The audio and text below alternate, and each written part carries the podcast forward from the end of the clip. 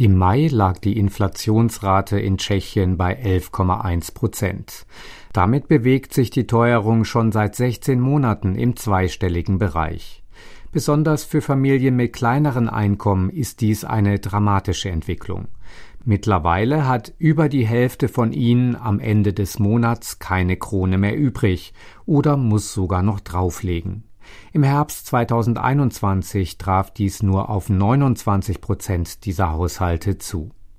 Das Hauptproblem sind die Wohnkosten, wie aus der Langzeitstudie Unbezahlbares Leben des tschechischen Rundfunks und des Meinungsforschungsinstituts PAC Research hervorgeht. Für die Wohnkosten muss heute ein Haushalt aus dem Segment ärmerer Familien mit Kindern im Durchschnitt 42 Prozent seines Einkommens aufwenden. Vor anderthalb Jahren lag der Anteil nur bei 28 Prozent. Die relativen Ausgaben fürs Wohnen sind also um 14 Prozentpunkte angestiegen. Das ist bedeutend mehr als bei den anderen Bevölkerungsgruppen, obwohl auch bei ihnen der Anteil gestiegen ist, allerdings nur um 5 bis 10 Prozentpunkte.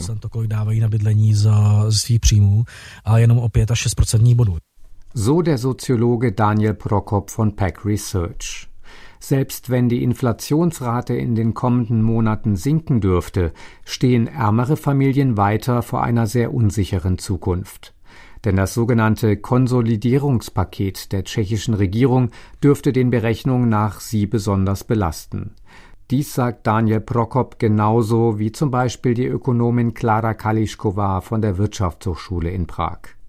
Das Mitte-Rechts-Kabinett in Prag will sparen, um die Staatsfinanzen wieder in den Griff zu bekommen. Mit dazu gehören Steuererhöhungen und die Streichung von Steuererleichterungen.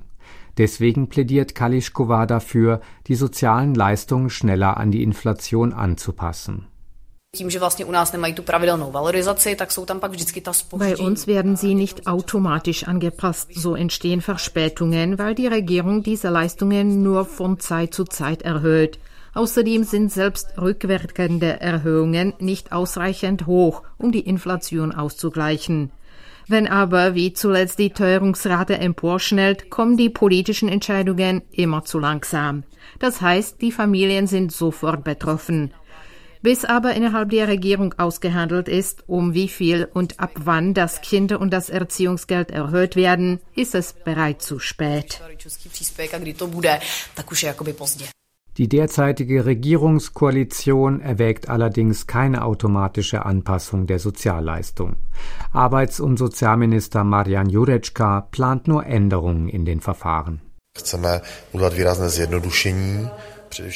Wir wollen die Beantragung solcher Leistungen deutlich vereinfachen. Und zwar dadurch, dass wir die Klienten und Haushalte jeden Monat um die Information über ihre Einkommen bitten werden. Dann entfallen die Behördengänge und die Beibringung von Dokumenten. Und wir wollen ermöglichen, dass jene, die eigentlich ein Anrecht auf Sozialleistungen haben, aber diese bisher nicht beantragt haben, dies auch online machen können.